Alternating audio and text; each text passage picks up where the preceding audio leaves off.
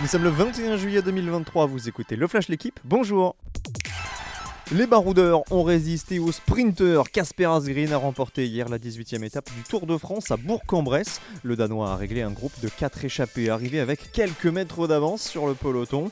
L'ancien vainqueur du Tour des Flandres permet à la Soudal Quickstep de décrocher sa première victoire d'étape sur ce Tour 2023.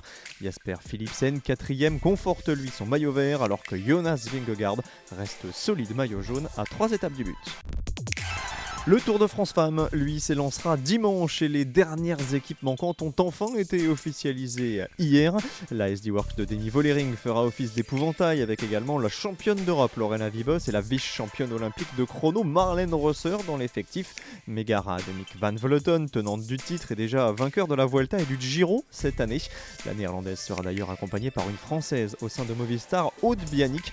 Départ dimanche de Clermont-Ferrand pour les 154 concurrentes. Les femmes à l'honneur toujours, mais en football, la Coupe du Monde a débuté hier avec deux succès pour les équipes océaniennes. La Nouvelle-Zélande et l'Australie, co-organisatrices, ont commencé chacun par un succès. Les All Blacks ont battu la Norvège 1-0, but de Wilkinson. L'Australie a vaincu l'Irlande 1-0 également, réalisation de Catley. La France entrera en lice dimanche face à la Jamaïque. Pierre-Emerick Aubameyang à l'OM, c'est comme si c'était fait. L'attaquant gabonais a rejoint le groupe en stage hier et son arrivée devrait être officialisée dans les prochaines heures. C'est un très gros coup pour l'Olympique de Marseille après les signatures de Kondogbia et de Lodi. Autre transfert très important sur la planète football, celui du gardien de but camerounais André Onana, finaliste de la C1 avec l'Inter de Milan. Il s'est engagé avec Manchester United. Merci d'avoir écouté le Flash l'équipe. Bonne journée.